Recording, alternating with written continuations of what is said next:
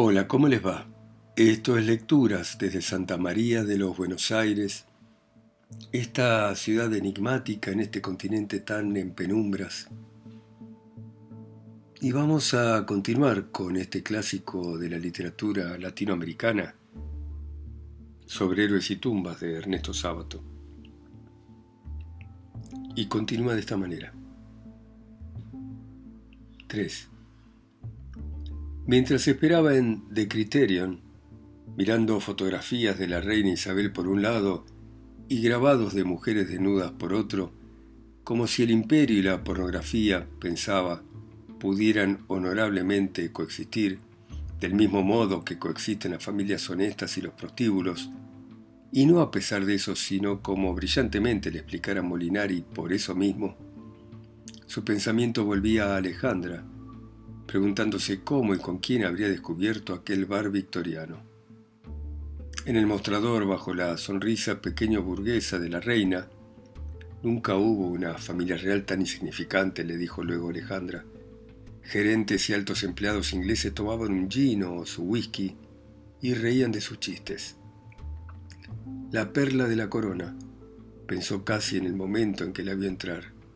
Pidió un Gilby y después de escucharlo Martín comentó, Molinari es un hombre respetable, un pilar de la nación.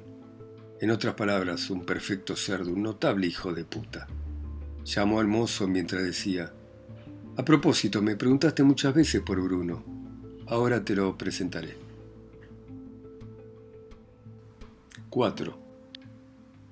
A medida que se acercaban a la esquina de Corrientes y San Martín, se oían con mayor violencia los altoparlantes de la Alianza que se cuidara la oligarquía del barrio norte, que los judíos pusieran las barbas en remojo, que los masones dejaran de molestar, que los marxistas terminaran con sus provocaciones.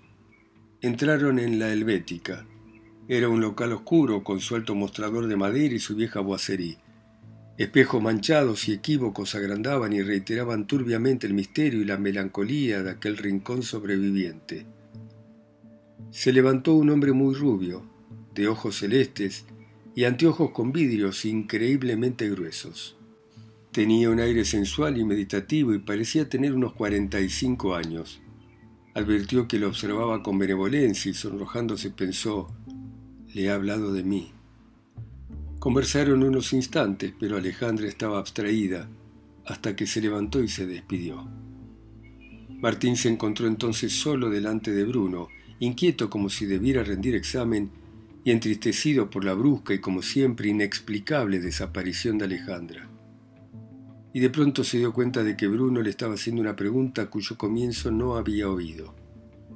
Turbado iba a pedirle por favor le repitiera cuando felizmente llegó un hombre pelirrojo y pecoso de nariz aguileña cuyos ojos se escrutaban a través de sus anteojos. Tenía una sonrisa rápida y nerviosa. Toda su apariencia era inquietante y por momentos adquiría una tonalidad sarcástica que a Martín, de estar solo con él, le habría impedido abrir la boca aún en caso de incendio. Miraba directamente a los ojos, para colmo, evitando así cualquier escapatoria a los tímidos. Mientras conversaba con Bruno, inclinándose hacia él a través de la mesita, echaba fugaces miradas de soslayo como quien sufre o ha sufrido en otro tiempo persecuciones policiales. Veo que usted tiene debilidad por este antro mitrista, comentó Méndez con su risita feroz señalando un retrato de Mitre sobre la pared. ¿Quién le iba a decir al general y al suizo ese que un día aquí, a 50 metros del sagrario de la nación, se iban a reunir sus amigos? A nadie se le ha ocurrido hacer el psicoanálisis de este fenómeno. Hay tantos cafés en Buenos Aires. Puso un libro sobre la mesita. Acabo de leer un artículo de Pereira, comentó Bruno sonriente aludiendo al libro. Méndez puso una de sus mejores caras diabólicas. Su pelo rojo parecía echar chispas, como esos plumeros cargados con la máquina electrostática en las clases. Sus ojos fulguraban con ironía. Empieza atacando del título, imagínese, América Latina, un país.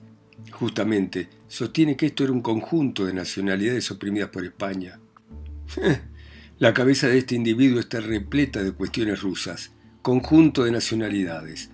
Todo el tiempo está pensando en kirguises, en caucasianos, en bielorrusos.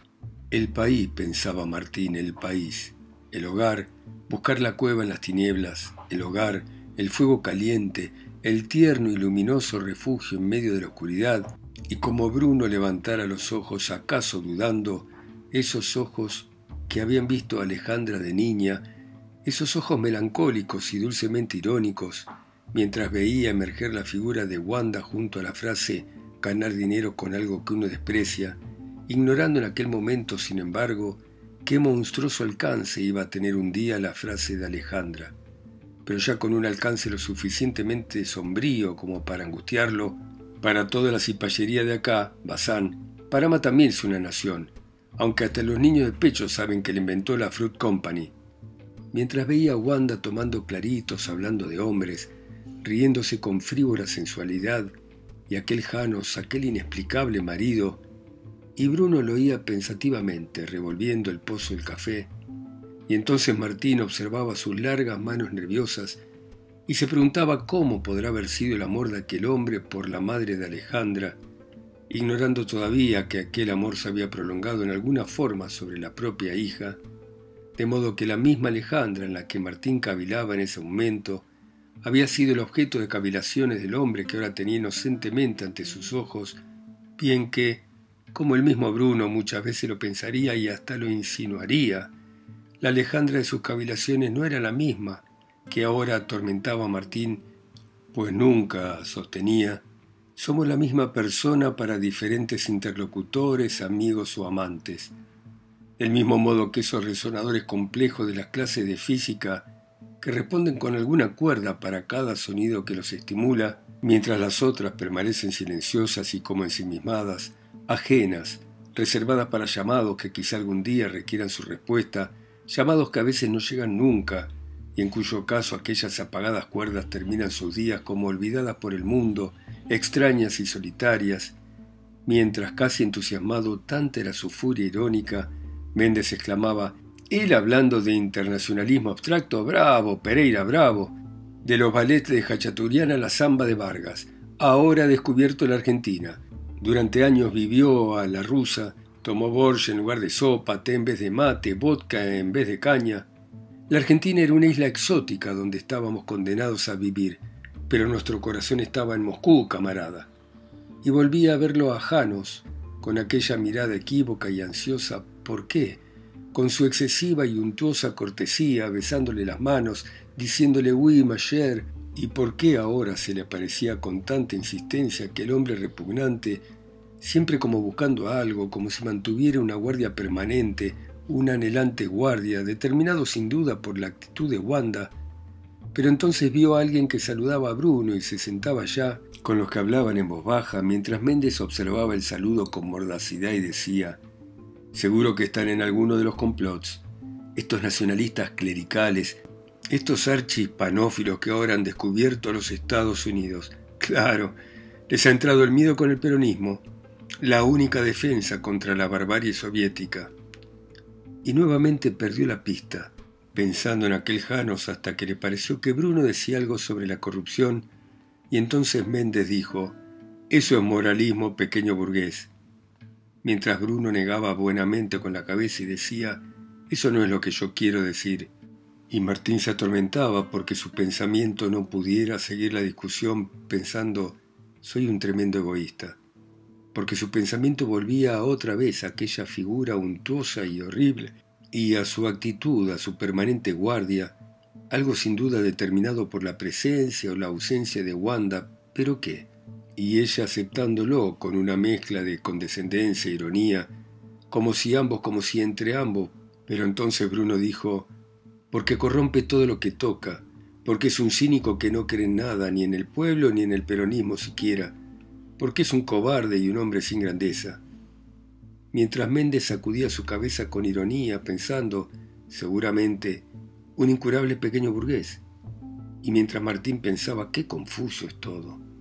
Qué difícil es vivir y comprender como si aquel equívoco Janos fuese así como el símbolo de la confusión que lo dominaba, como si lo fundamental de los seres humanos fuese la ambigüedad, con su salamera y falsa cortesía en relación a su mujer que, sin embargo, y él lo había observado bien, como todo lo que se relacionaba con Alejandra, con aquella mirada anhelante y ansiosa del que teme o espera algo, en ese caso algo de Wanda, por celos quizá, a los que Alejandra se le había echado a reír comentando qué niño sos todavía, agregando aquellas palabras que luego, después de la tragedia, él recordaría con aterradora nitidez, Janos es una especie de pegajoso monstruo. Y como en ese momento Bruno se levantó para telefonear, Martín quedó solo frente a Méndez que lo examinó con curiosidad mientras él bebía agua por pura timidez. Ese monaguillo irritado, dijo con sorna señalando con sus ojos hacia la otra mesa, identifican el sufragio universal con la estupidez de las masas, el cuartel con el pundonor, el imperialismo con Lutero. Emitió su risita. Pero ahora están con los yanquis, lo que es el miedo al pueblo. Felizmente volvió Bruno. Hace un calor insoportable, dijo. Propongo que salgamos. Los altoparlantes de la alianza prometían incendios y orcas. Es un café muy cerrado, pero me gusta. No va a durar mucho. Piense en los millones que vale la esquina. Es fatal. Lo echarán abajo y levantarán un rascacielos, y abajo uno de esos bares interplanetarios llenos de colorinches y ruidos que han inventado los norteamericanos. Se aflojó la corbata. Es un individuo notable. Con la gente que lo odia podría levantarse una sociedad de socorros mutuos más o menos del tamaño del centro gallego. En cuanto a mis relaciones con él, bueno, me ha de tener por un intelectual vacilante, un pequeño burgués putrefacto. Y se sonrió mientras pensaba para sí, hombre en perpetua contradicción, Hamlet. Llegaron al puente de la calle Belgrano y Bruno se detuvo, apoyándose en el pretil diciendo, ahora por lo menos respira, en tanto que Martín se preguntaba si aquella costumbre de vagar por el puente, Alejandra la había tomado de Bruno, pero luego pensó que debería de haber sido a la inversa, porque a Bruno lo veía blando, vacilante al compás de sus reflexiones. Observaba su piel fina, sus manos delicadas, y las comparaba con las manos duras y ávidas de Alejandra, con su rostro apretado y anguloso, mientras Bruno pensaba, estos paisajes solo el impresionismo los podía pintar, y eso se terminó. Así que el artista que siente esto y nada más que esto se embromó.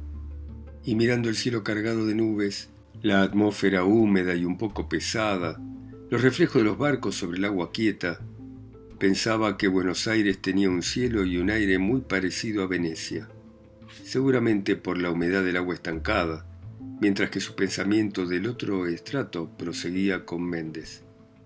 Por ejemplo, la literatura. Son brutalmente esquemáticos, Proust es un artista degenerado porque pertenece a una clase en decadencia. Se rió. Si esa teoría fuese correcta, no existiría el marxismo y por lo tanto tampoco Méndez. El marxismo tendría que haber sido inventado por un obrero, sobre todo por uno de la industria pesada. Caminaron por la vereda y entonces Bruno lo invitó a sentarse sobre el parapeto mirando hacia el río. A Martín lo asombró ese rasgo de juventud, rasgo que le confería ante sus ojos un aspecto de afectuosa camaradería hacia él y hacia el tiempo que le concedía. Su afectuosa familiaridad parecía una garantía del afecto de Alejandra hacia él, hacia Martín, pues no le sería concedida por un hombre importante si él, un muchacho desconocido, no estuviese respaldado por la consideración y acaso por el amor de Alejandra. De modo que aquella conversación, aquella caminata, aquel sentarse juntos, eran como una confirmación, aunque indirecta, aunque frágil, de su amor, un cierto certificado, aunque borroso, aunque ambiguo, de que ella no estaba tan alejada como él se suponía. Y mientras Bruno aspiraba la brisa que pesadamente llegaba del río, Martín recordaba momentos parecidos en aquel mismo parapeto con Alejandra. Acostado sobre el murallón, con la cabeza sobre su regazo, era, había sido, verdaderamente feliz. En el silencio de aquel atardecer oía el tranquilo murmullo del río abajo mientras contemplaba la incesante transformación de las nubes. Cabezas de profetas, caravanas en un desierto de nieve, veleros, bahías nevadas. Todo era, había sido, paz y serenidad en aquel momento. Y con tranquila voluptuosidad, como en los somnolientos e indecisos instantes que siguen al despertar, reacomodaba su cabeza sobre el regazo de Alejandra, mientras pensaba qué tierno, Qué dulce era sentir su carne debajo de su nuca, esa carne que en opinión de Bruno era algo más que carne, algo más complejo, más sutil, más oscuro que la mera carne hecha de células, tejidos y nervios, porque también era, pongamos el caso de Martín, era ya recuerdo, y por lo tanto algo que se defendería de la muerte y de la corrupción, algo transparente, tenue, pero con cierta calidad de lo eterno e inmortal.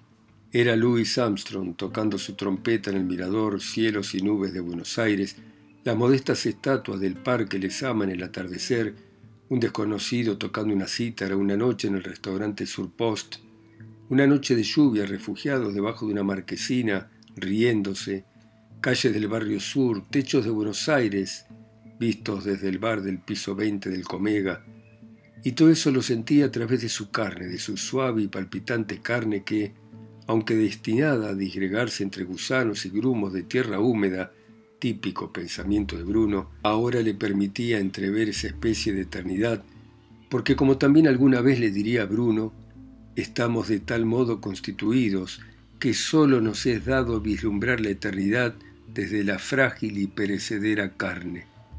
Y él había suspirado entonces y ella le había dicho ¿qué? Y él había dicho nada, como respondemos cuando estamos pensando todo.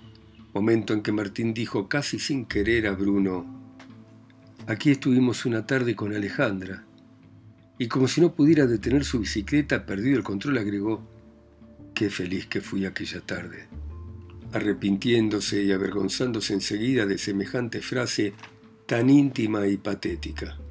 Pero Bruno no se rió, ni se sonrió. Martín lo miraba casi aterrado, sino que permaneció pensativo y serio mirando hacia el río. Y cuando después de un largo rato Martín imaginaba que no haría ningún comentario, dijo, Así se da la felicidad. ¿Qué quería decir? Se quedó escuchándolo, anhelante, como siempre que se trataba de algo vinculado a Alejandra. En pedazos, por momento. Cuando uno es chico espera la gran felicidad, alguna felicidad enorme y absoluta. Y a la espera de ese fenómeno se dejan pasar o no se aprecian las pequeñas felicidades. Las únicas que existen es como... Se cayó, sin embargo. Al rato continuó. Imagínese un mendigo que desdeña limosnas por el camino porque le han dado el dato de un formidable tesoro, un tesoro inexistente. Volvió a sumirse en sus pensamientos. Parecen fruslerías, una conversación apacible con un amigo, a lo mejor esas gaviotas que vuelan en círculo, este cielo, la cerveza que tomamos hace un rato, se movió, se me ha dormido una pierna, es como si a uno le inyectaran soda. Se bajó y luego agregó. A veces pienso que esas pequeñas felicidades existen precisamente porque son pequeñas, como esa gente insignificante que pasa inadvertida. Se cayó y sin ninguna razón aparente dijo, sí, Alejandra es un ser complicado, y es tan distinta a la madre.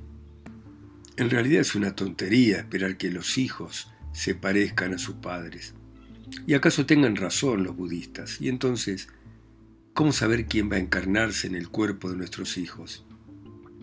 Como si recitar una broma dijo, tal vez a nuestra muerte el alma emigra a una hormiga, a un árbol, a un tigre de Bengala, mientras nuestro cuerpo se disgrega entre gusanos y se filtra en la tierra sin memoria, para ascender luego por los tallos y las hojas y convertirse en heliotropo o yuyo y después en alimento del ganado, y así en sangre anónima y zoológica, en esqueleto, en excremento, tal vez le toque un destino más horrendo en el cuerpo de un niño que un día hará poemas o novelas y que en sus oscuras angustias, sin saberlo, purgará sus antiguos pecados de guerrero o criminal, o revivirá pavores, el temor de una gacela, la asquerosa fealdad de una comadreja, su turbia condición de feto, cíclope o lagarto, su fama de prostituta o pitonisa, sus remotas soledades, sus olvidadas cobardías y traiciones. Martín lo oyó perplejo. Por una parte parecía que Bruno recitaba en broma, por otra sentía que de algún modo aquel poema expresaba seriamente lo que pensaba de la existencia, sus vacilaciones, sus dudas, y conociendo ya su extremo pudor se dijo, es de él. Se despidió. Tenía que verlo a D'Arcangelo. Bruno lo siguió con ojos afectuosos, diciéndose lo que todavía tendrá que sufrir, y después estirándose sobre el parapeto, colocando sus manos debajo de la nuca, dejó divagar su pensamiento. Las gaviotas iban y venían. Todo era tan frágil, tan transitorio. Escribir al menos para eso, para eternizar algo pasajero, un amor acaso. Alejandra, pensó, y también Georgina. Pero ¿qué de todo aquello? ¿Cómo? Qué arduo era todo, qué vidriosamente desesperado. Además, no solo era eso. No únicamente se trataba de eternizar, sino de indagar, de escarbar el corazón humano, de examinar los repliegues más ocultos de nuestra condición. Nada y todo, casi dijo en voz alta, con aquella costumbre que tenía de hablar inesperadamente en voz alta mientras se reacomodaba sobre el murallón. Miraba hacia el cielo tormentoso y oía el rítmico golpeteo del río lateral que no corre en ninguna dirección, como los otros ríos del mundo. El río que se extiende casi inmóvil sobre 100 kilómetros de ancho, como un apacible lago, y en los días de tempestuosa sudestada como un mar embravecido. Pero en ese momento, en aquel caluroso día de verano, en aquel húmedo y pesado atardecer, con la transparente bruma de Buenos Aires velando la silueta de los rascacielos contra los grandes nubarrones tormentosos del oeste, apenas rizado por una brisa distraída, su piel se estremecía apenas por el recuerdo apagado de sus grandes tempestades.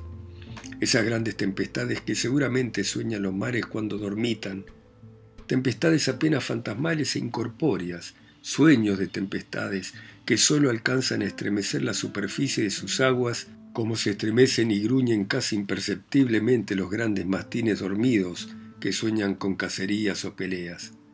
Nada y todo. Se inclinó hacia la ciudad y volvió a contemplar la silueta de los rascacielos. Seis millones de hombres, pensó. De pronto todo le parecía imposible e inútil. Nunca, se dijo, nunca. La verdad, se decía sonriendo con ironía, la verdad. Bueno, digamos, una verdad. Pero no era una verdad la verdad. No se alcanzaba la verdad profundizando en un solo corazón. No eran al fin idénticos todos los corazones. Un solo corazón, se decía. Un muchacho besaba a una chica. Pasó un vendedor de helados Laponia en bicicleta, lo chistó. Y mientras comía el helado sentado sobre el paredón, Volvía a mirar el monstruo, millones de hombres, de mujeres, de chicos, de obreros, de empleados, de rentistas. ¿Cómo hablar de todos? ¿Cómo representar aquella realidad innumerable en cien páginas, en mil, en un millón de páginas? Pero, pensaba, la obra de arte es un intento, acaso descabellado, de dar la infinita realidad entre los límites de un cuadro o de un libro. Una elección. Pero esa elección resulta así infinitamente difícil, y en general catastrófica. Seis millones de argentinos, españoles, italianos, vascos, alemanes, húngaros, rusos, polacos, yugoslavos, checos, sirios, libaneses, lituanos, griegos, ucranianos, oh Babilonia, la ciudad gallega más grande del mundo, la ciudad italiana más grande del mundo, etc. Más pizzerías que Nápoles y Roma juntos, lo nacional, Dios mío, ¿qué era lo nacional? Oh Babilonia. Contemplaba con mirada de pequeño dios impotente el conglomerado turbio y gigantesco, tierno y brutal, aborrecible y querido, que como un temible leviatán se recortaba contra los nubarrones del oeste. Nada y todo. Pero también es cierto, reflexionó, que una sola basta, acaso dos o tres o cuatro, ahondando en sus corazones. Peones o ricos, peones o banqueros, hermosos o jorobados. El sol se ponía y a cada segundo cambiaba el colorido de las nubes en el poniente. Grandes desgarrones gris violáceos se destacaban sobre un fondo de nubes más lejanas, grises, lilas, negruzcas. Lástima ese rosado, pensó, como si estuviera en una exposición de pintura. Pero luego el rosado se fue corriendo más y más, abaratando todo, hasta que llegó a apagarse y pasando por el cárdeno y el violáceo, llegó al gris y finalmente al negro que anuncia la muerte, que siempre es solemne y acaba siempre por conferir dignidad. Y el sol desapareció. Bueno, muy bien. Dejamos por hoy acá para seguir mañana las 10 en punto, como siempre, hora argentina. Ustedes en sus países, ciudades, continentes, islas o pueblos, escuchando a Sábato a través de mi voz, acá sola y lejos, en Santa María de los Buenos Aires. Chao, hasta mañana.